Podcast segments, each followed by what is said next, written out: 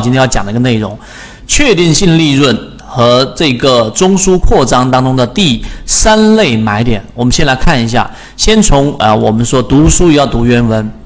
前面我们要给大家有一个明确的一个定义。那就是禅中说禅的这个泽西禅论走势中枢是由三个连续次级别走势所重叠的部分形成啊，这一个再给大家简单的回忆一下，也就是说日线上的一个中枢，它是由至少三个以上，可能六十分钟或者三十分钟级别的一、二、三，看到了没有？由三个这个走势类型所形成的高点当中的最低点和低点当中最高点形成。往后走呢，就有两种可能性，两种可能性是哪两种呢？啊，第一种就是这个走势可能是延伸，就是继续的走这个中枢，只不过由可能三十分钟拓展到了六十分钟。另外一种是产生新的同级别走势，在这个地方上形成一个不交汇的一个同级别的中枢产生。所以就这两种可能性，在这个趋势当中，同级别的前后缠中说缠的这个走势中枢是不能有任何重叠的。注意，是不能有任何重叠的，才能形成走势。就有两个不重叠的中枢才能形成走势吗？那么这包括围绕在走势当中产生的任何瞬间的波动，也就是说，这里面可能有一个突然间的往下，但这个往下这个低点都不能与这一个前一个中枢的高点有冲突。如果有重叠，那它就不是一个走势了。所以这里面的解释，看文字你可能很难理解，我这样一描述你就清楚了。所以。这一个，因此，如果三个连续走势级别类型当中的重叠区域啊，虽然不和前面的走势中中枢是有重叠的，就像这个地方没有重叠，这个中枢和这个中枢没有重叠，但是围绕着中枢所产生的波动，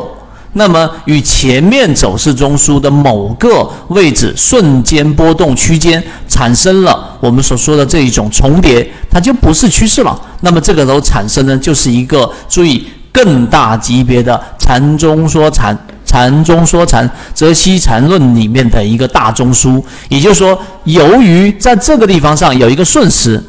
对吧？中枢在这里面没有重叠，但这个瞬时已经打破了这一个呃这个中枢的高点当中最低点，那么这个时候它们所形成的就是由三十分钟扩张到了一个六十分钟的一个中枢，这一点你要去理解。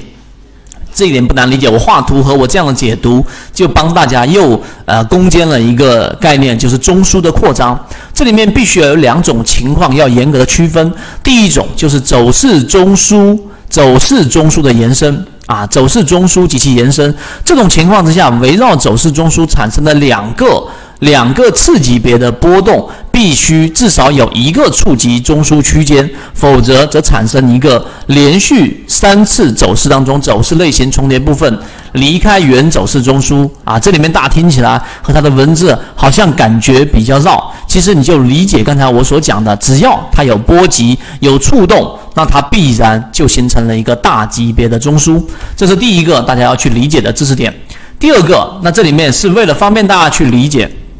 所以在这种定义之下，如果说有一种简单的例子可以区别以上的情况，就是一只股票开盘就立刻封涨停了，就像这个地方，我给大家画一下，就是一个股票，它这个地方出现了一个一字板，出现了涨停。对不对？那么只算一分钟级别上出现了一个走势的中枢延伸啊，只能说一分钟级别出现了走势中枢的延伸，无论这个延伸多长时间，都不可能产生更大级别的中枢，明白这个意思吗？那如果这个股票第二天出现了开盘涨停，在这地方又出现了一个涨停，那么这一个又形成了一个一分钟级别上的趋势，因为有两个不重叠的这一个中枢了嘛，这个时候就形成了趋势嘛。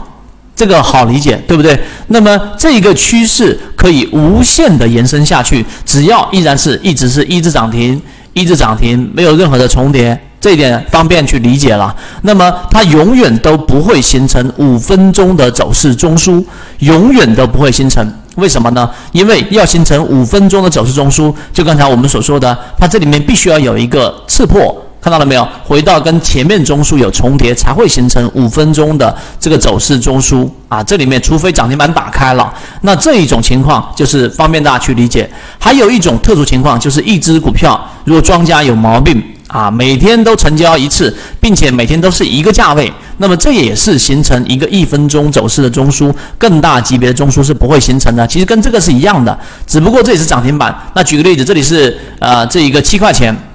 这里是七块一，这里是七块二、七块三，每一天。它只有一个价格成交，它也没有任何的重叠，它必然也只是一个走势，不会形成更大级别的中枢。所以，当你理解这一点之后，待会我会告诉给大家为什么要理解这个。换言之，走势中枢的延伸不断产生新的这种中枢，那这个围绕这个中枢所产生的这一个波动不重叠，那么形成趋势，就刚才我讲这个，这个就是趋势了。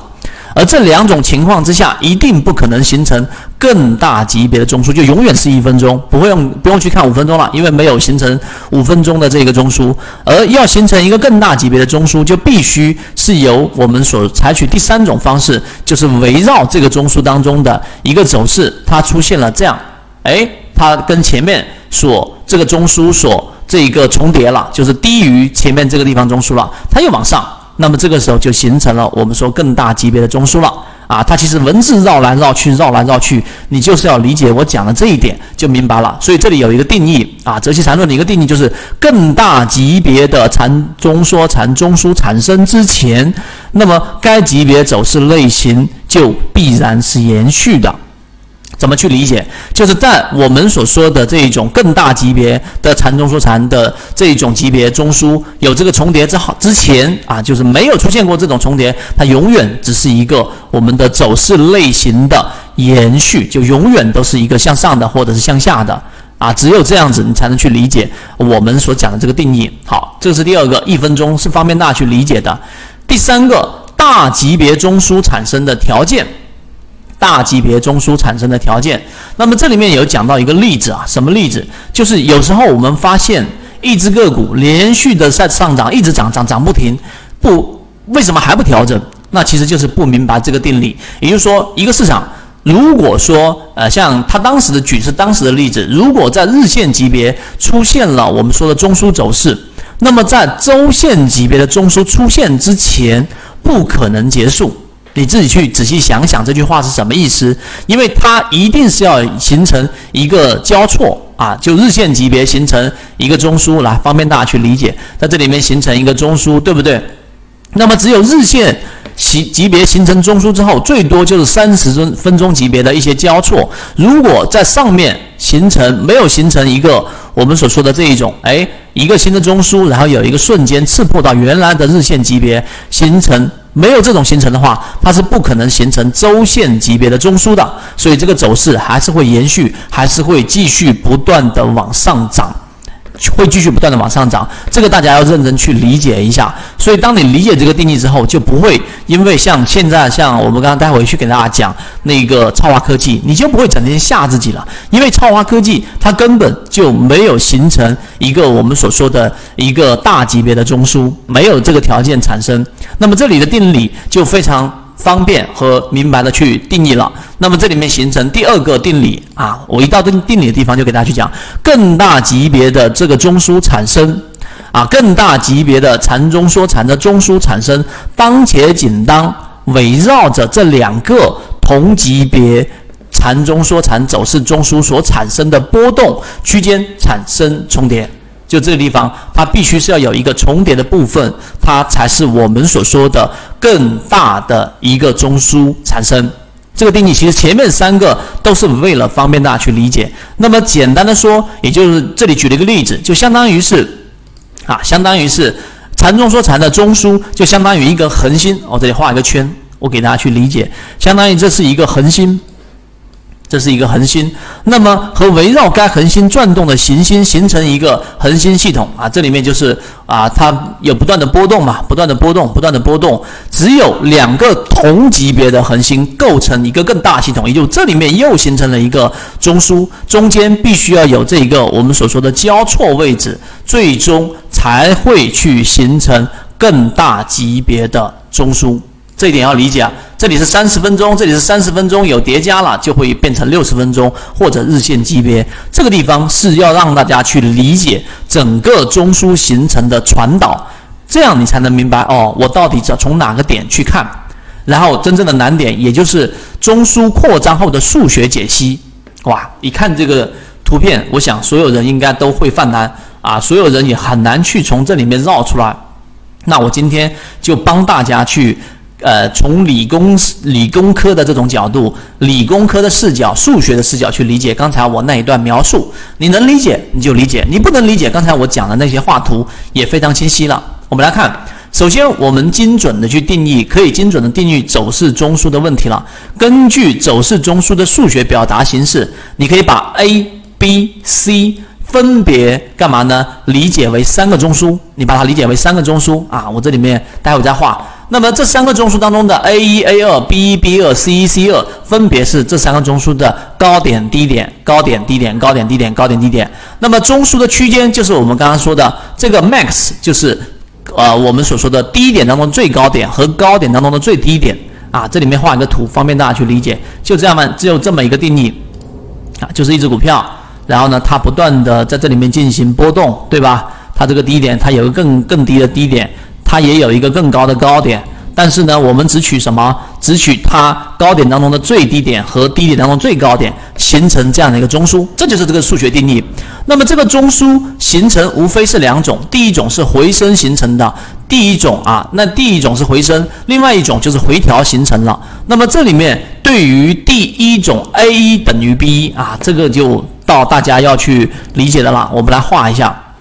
也就这里面形成了一个。我们所说的第一个中枢 A、E、B 啊，A、E、B 我就不写了。那么，呃，第二种，它在这个上涨过程当中，看到了没有？这里面又形成了一个中枢啊，又形成了一个中枢。这个是回升形成的中枢，这里面又形成了一个我们所说的中枢。那么这个地方就有一个重叠了，看到了没有？这个时候 A 一等于 B 一是什么意思呢？就 A 一是第一个中枢的高点，看到没有？第一个中枢的高点，我们说是什么？A 一等于 B 一，这个 B 一就是这个地方啊，我还是要画出来给大家。这个地方是我们所说的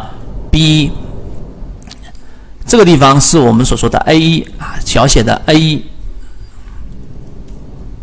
一定这样画出来，大家就理解了。好，这是 A 一，这是 B 一，这里面为什么会出现我们所说的他说的这个 A 一等于 B 一呀？也就相当于是其实。它们这里面重叠的部分，高点当中的最最低点，明白了没有？那么我们这个时候要去选择重叠的时候，中枢啊，因为这是上涨中枢，应该是取这一个地方这一个点作为我们关注的一个中枢的一个上轨。那么同样的，这地方我不去做复杂的解释，那么你要去理解这个地方的低点去哪一个呀？低点当中最高点，所以应该是取这一个第三个中枢的这个位置啊，是这个地方，所以 C B 二等于 C 二啊，也就是你这样去理解之后，就由这个地方形成了。哎，我换一个颜色，方便大家去看。真正的再次形成的中枢应该是这样子的，应该是这样子的。好，我把颜色换出来了，